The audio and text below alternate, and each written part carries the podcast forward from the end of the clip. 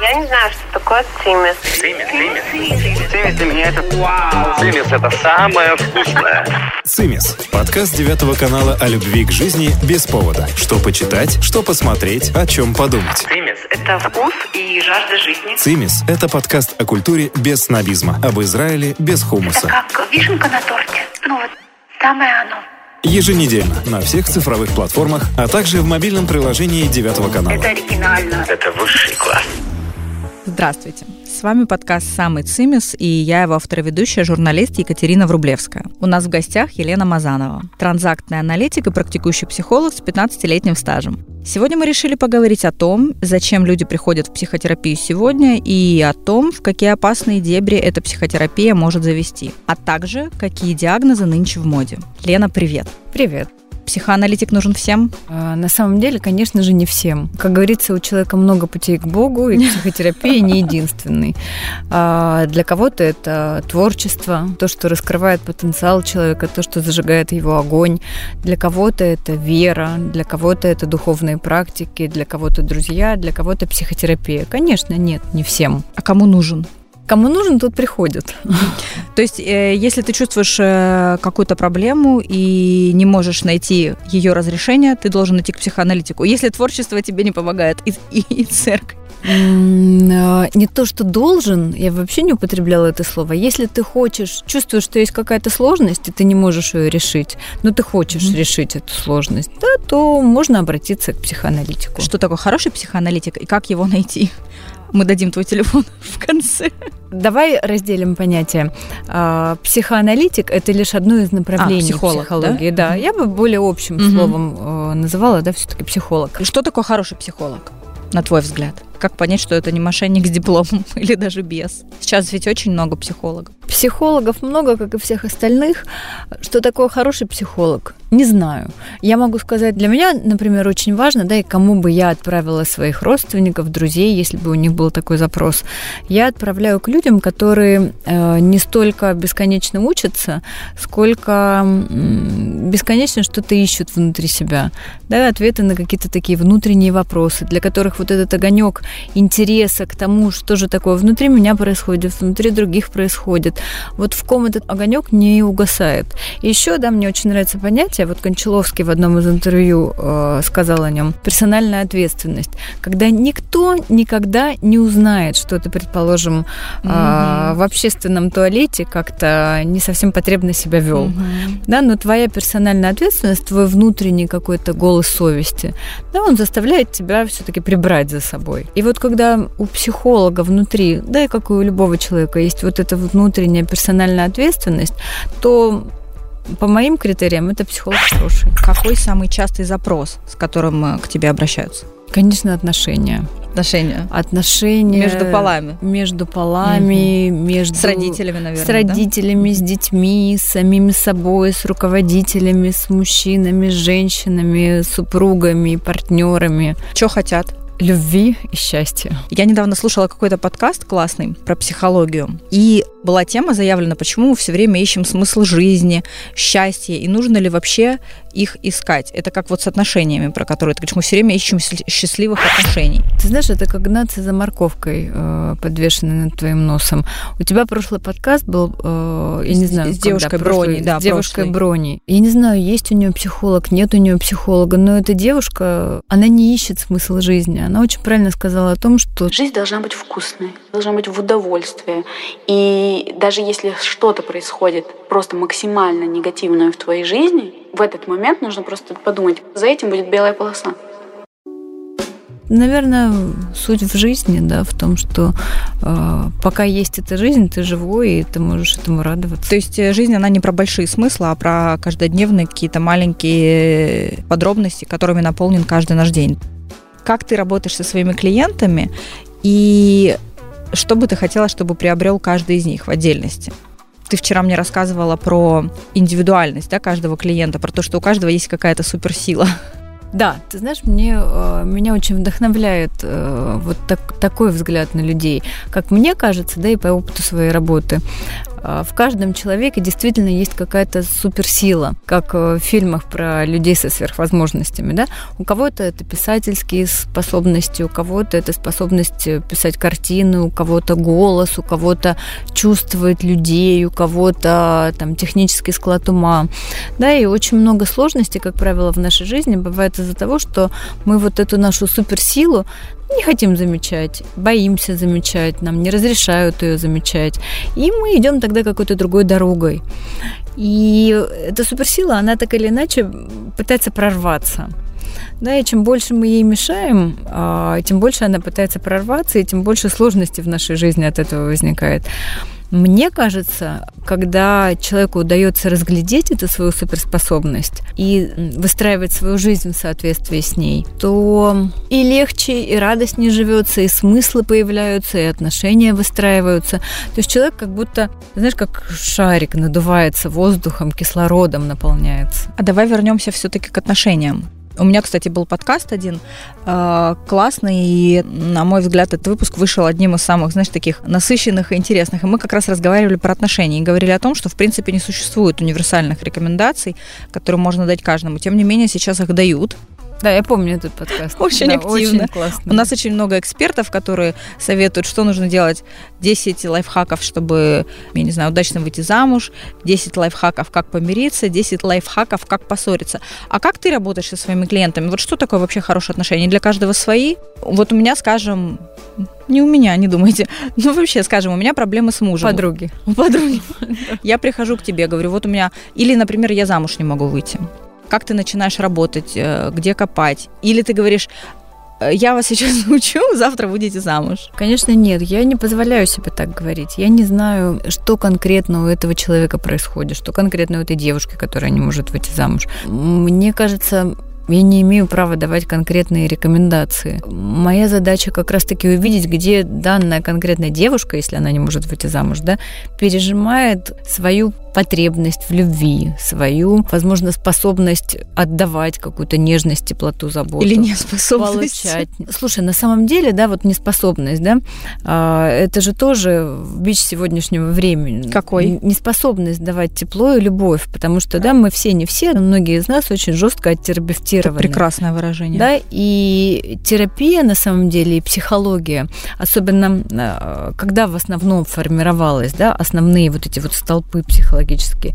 В послевоенное время мир очень устал от страданий, от боли, от бесконечных ограничений, да, и мы пошли в такую свободу принятия себя, принятия своих чувств, и затерапевтировались до такой степени, что э, всякий разум в этом потеряли, потому что э, вот это яконье... Я чувствую это. Я чувствую то. Ты токсичный. Ты абьюзер. Ты не так ко мне подходишь. Ты не так от меня уходишь. Это вот как в сказке «Снежная королева». От этого яконья бесконечные ледяные осколки в нашем сердце остаются. А где же вопрос? Когда я так, что с тобой? Что я могу сделать, чтобы позаботиться о тебе? То есть посмотреть на другого человека тоже? Конечно, не конечно, не только в свое зеркало бесконечно mm-hmm. смотреться, да, ну, подумать, задать себе вопрос. Что я могу делать для своих близких? Да, вот эта способность и потребность дарить тепло, это же тоже врожденная человеческая потребность. Вот есть э, эпигенетическая теория личности, не люблю умничать ужасно, но не в этом э, смысл. Смысл в том, что в соответствии с ней на каждой стадии развития у людей свои потребности. Так вот, на определенной стадии развития, где-то от 18 до 35, да, в этом возрасте ярко выражена потребность у человека в заботе, отдавать заботу, дарить эту заботу, дарить вот эту теплоту. Нам бывает либо страшно, либо стыдно, либо ну, как-то это неправильно. Я же сейчас чувствую злость на тебя. Почему я должна о тебе заботиться? А может быть, ты подумаешь о том, что, ну, как-то эту злость можно прикрутить, отодвинуть в сторону и сказать, что я сейчас с тобой, я выбираю оставаться с тобой, я не хочу уходить от тебя. Это моя злость, и, наверное, я подумаю, что мне с ней сделать, а не буду бесконечно тебя тыкать в разные твои места, чтобы ты поменялась. Угу. Или поменялся. Или поменялся. Ты сейчас сказала о терминах, давай вообще затронем вопрос терминов. Сейчас в медийном пространстве очень много неологизмов, новых слов, краш, токсик, абьюз и многие другие страшные слова. Я их ужасно не люблю. Расскажи, что ты об этом думаешь и какое место они занимают в твоей практике. И вообще, вот как часто люди, которые приходят к тебе, они приходят и говорят... Я встречаюсь с абьюзером. То есть насколько они в бытовом обиходе тоже, или мы их видим только по телевизору? Слушай, когда ко мне приходят люди, я пытаюсь сразу их уводить от э, Ты не любишь неологизмов, Мгм. э, э, От токсиков. профессиональной те- терминологии, потому что все эти словечки, да, это формы, которые прикрывают наши настоящие переживания. Да, если человек говорит, Я встречаюсь с абьюзером. Я предлагаю объяснить, что значит, как ты понимаешь, что такое абьюзер, да, как ты от этого страдаешь, в чем у тебя от этого дискомфорт. Потому что понятия, они настолько общие, да, э, для одного человека, например, стол может быть круглый И деревянный. деревянный, а для другого там Тяжелый. прямоугольный и там стеклянный условно. Поэтому вот эти профессиональные словечки, такое ощущение, что они мертвые, в них жизни нет. Согласна. И я прошу человека объяснить. Переведи по-человечески. Скажи, вот как ребенок пяти лет сказал бы, объясни. То есть и а, одно такое слово разные люди расшифровывают по-разному, да, несмотря на телевизионные лозунги и формы, где они заявлены как некая константа такая. Конечно. И плюс ко всему, да, когда мы называем кого-то абьюзером, абьюзером можно и тебя назвать, и меня назвать, я тебе уверяю, Э, да, подтянуть под это понятие. Э, Когда мы наз- называем кого-то абьюзером, то мы как бы уже так с ненавистью обвиняем этого человека, да, и кидаем как вот, э, я не знаю, кусок грязи в него. Он абьюзер. Мгм. А, а что ты сделала для того, чтобы он был абьюзером, да? А как, а, как ты по- потворствуешь в этом? Тут мы заходим на опасную территорию и сразу оговариваемся, что мы не призываем бить женщин. Ни мы вообще не говорим о случае. домашнем насилии. Я вот, кстати, тоже считаю, что случае. а, есть, э, там, грубо говоря, уголовный кодекс, и есть э, ну, нормальные какие-то понятия. То есть бить женщину плохо, все, точка. И это не имеет никакого отношения ни к абьюзу, ни к этим страшным... Слушай, бить Да. женщину плохо, конечно. И тут мы не говорим о том, кто виноват. Тут однозначно это делать нельзя. Мы говорим Конечно, да, о том, что вы поругались, Надо его- руки в ноги собирать и и бежать. бежать. если можешь. Либо, если не можешь, да, просить о помощи. То звонить во все колокола, конечно. Да, то есть не стоит это путать. Просто, э, понимаешь, женщина, которая действительно страдает от домашнего насилия, она не будет говорить, Мой муж абьюзер. она будет действительно либо молчать об этом, Мгм. либо э, тихонечко страдать, либо как-то, Мгм. да, вот с опаской говорить и говорить очень человеческим языком. А женщина, которая придет и скажет, Мой муж абьюзер. Это поза, да, в каком-то смысле? на Часто. мой взгляд, да, да. Почему ты используешь это слово? Да, почему ты не говоришь, ты знаешь, мне меня в обижает. отношениях плохо, да, я не пойму. У меня ощущение, что он меня унижает, оскорбляет. Я права или не права? Я не, не могу понять. Я верно чувствую? Мне нужна поддержка, чтобы разобраться. Это же более по-человечески звучит, правда ведь? Да. А есть какие-то термины, которые ты любишь? Вот я, скажем, люблю слово нарцисс и все время его использую. Ненавижу использовать термины, да, если э, мы в профессиональном сообществе на конференции, Мгм. тогда это своего рода, да, вот эм, Демонстрация своей компетенции. компетенции. да, Да. компетентности. А если ты разговариваешь, два живых человека разговаривают друг с другом о том, что у кого-то из них происходит, зачем использовать термины? Мне кажется, чем проще ты будешь говорить, чем понятнее ты будешь говорить, тем быстрее мы разберемся, тем быстрее ты сможешь почувствовать, чем наполнены твои слова. Потому что вот эти термины все, они правда, в них нет чувств. Ты употребила такое словосочетание, э, не помню дословно, страшно оттерапевтированный человек. Что это такое? Поясни, пожалуйста. Мне это жутко понравилось. А, ну вот, на мой взгляд, могу привести пример, не знаю, насколько это будет Из публичного корректно. поля, да, какой-то? Да, вот последнее из того, что меня так очень впечатлило, это интервью Собчак и Сына Ефремова. Сына Ефремова, да. Талантливый, привлекательный парень, достаточно успешный. Но то, как он разговаривает о своих отношениях с отцом, у меня от этого холодок по спине. Не все люди готовы идти в эту пресловутую терапию, не всем людям она нужна, тем более другого поколения, более старшим нашим родителям. Они прекрасно справлялись и без всякой терапии, и я не могу сказать, что они хуже нас, вообще не хуже. Наоборот, мне кажется, они живее, они где-то где смелее, где-то... Они просто другие. Короче говоря, по моим ощущениям, у него какое-то бесконечное требование к своему отцу. Да, но отец не соответствовал и не будет соответствовать его требованиям. Он специфический человек, Да, кому-то может нравиться, кому-то не нравится. Где-то он ходит на красный свет, да, где-то, э, ну понятно, он дров много в своей жизни mm-hmm. наломал, но это твой отец. Mm-hmm. Да, и в тебе всегда будет его кровь. Mm-hmm. И вот такая безжалостность, с которой оттерапевтированный Никита Ефремов рассказывает о своем отце, ну, на мой взгляд, ну, как-то очень роботизирует человека есть что-то, что невозможно объяснить э, психологическими понятиями. Есть что-то, что ни один психолог тебе не расскажет. Есть твоя связь с твоими родителями, которую невозможно подогнать, загнать ни в какие рамки. Она где-то может быть корявая, где-то неправильная, где-то странная, где-то ранящая тебя очень сильно. Но это связь. Самое важное не то, какая она, а то, что она есть. Да, это твои корни. Поэтому я сегодня позвала в гости Лену, потому что она, пожалуй, единственный психолог э, на моем опыте, который может сказать честно о минусах своей профессии и о том, что не всегда любую теорию, даже если есть 100 замечательных теорий, не всегда их можно объединить, скомпилировать и надеть на человека. Да? Есть что-то за рамками этой теории, и это тоже важно. Ни одна теория не оденется на человека, ни одна. Всегда будет, э, как говорится, да, свобода воли человека, которая поведет неизвестно куда.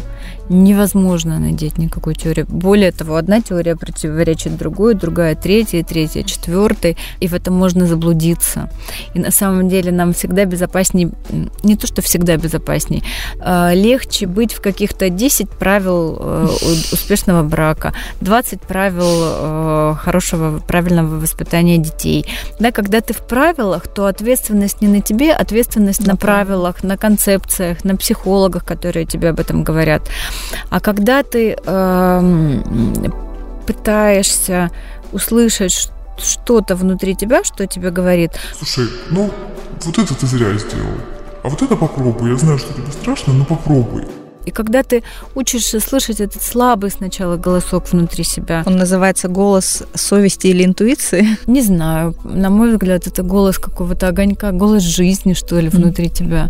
Да, и тогда ответственность на тебе, э, твоя жизнь на тебе, и это страшно, это непонятно, это бесконтрольно, непонятно, куда это приведет, непонятно, чем это закончится, да. И все, что не произойдет, это это я сделала со своей жизнью. Да, и я не могу сказать, что я была у психолога. Она мне сказала, что нужно делать вот так, это не сработало, пойду-ка найду другого психолога. Когда мне психолог говорит... Сделай вот так? Да, моя задача спросить... А почему?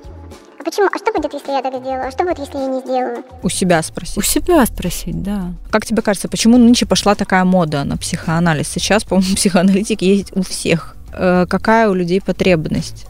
Это как защитная реакция, может быть, в чем-то?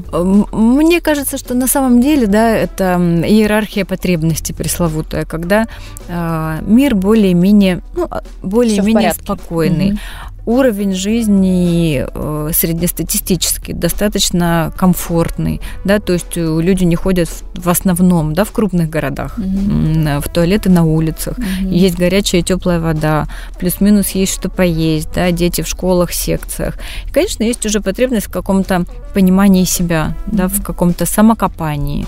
То есть это потребность более высокого порядка. Хорошо, ты сказала, что время у нас сейчас относительно спокойное, но последние два года выдались странными. Коронавирус, э, например, на территории Израиля за эти два года и постреляли, и, наверное, да. будут стрелять еще. Не, наверное, а точно вопрос просто времени. Скажи, пожалуйста, как ты думаешь? Я знаю, что ты не любишь лайфхаки и какие-то универсальные рекомендации, но все-таки. Как найти какие-то точки опоры в так быстро меняющемся мире и времени сегодня? Не знаю. Могу сказать, что мне помогает. Скажи. Мне помогает замедляться. Что это а, значит? Такое тоже общее понятие. Я знаю про себя, что я все время куда-то лечу, бегу, спешу так или иначе, да, мы, жители крупных городов, в какой-то бесконечной суете. Работа, дети, дом, там, хозяйство.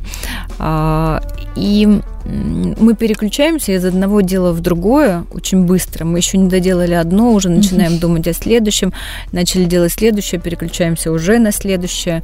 Да, и получается у нас бесконечный такой круговорот каких-то дел. Это какая-то мясорубка, которая нас перекручивает. Мне помогает, когда я во-первых, делаю медленнее то, что я делаю, не как черепаха, да, но просто медленнее, не на космической скорости. И когда я заканчиваю одно дело, я беру себе там какое-то количество времени, 5-10 минут. Может это быть и минута, и две. Да, когда я просто подышу, любым способом, это не важно. Просто дышу, да, и постараюсь почувствовать, что там внутри меня. Ну, вот какие-то такие очень простые вещи. Или когда я мою руки, не думать уже о том, как я, что, куда я побегу, когда я мою, домою руки, да, а почувствовать температуру воды. Ну, то есть мне помогает возвращаться к ощущениям тела. Дыхание, осязание, да, звуки, запахи. Спасибо. С вами был подкаст «Самый Цимис». Я Екатерина Врублевская. И психолог с более чем 15-летним стажем, потрясающая Елена Мазанова. Спасибо. Спасибо. Да? А мне кажется, как-то это... Нет, мне очень понравилось. Да? Очень хорошо. Нет. Цимис – это самое вкусное.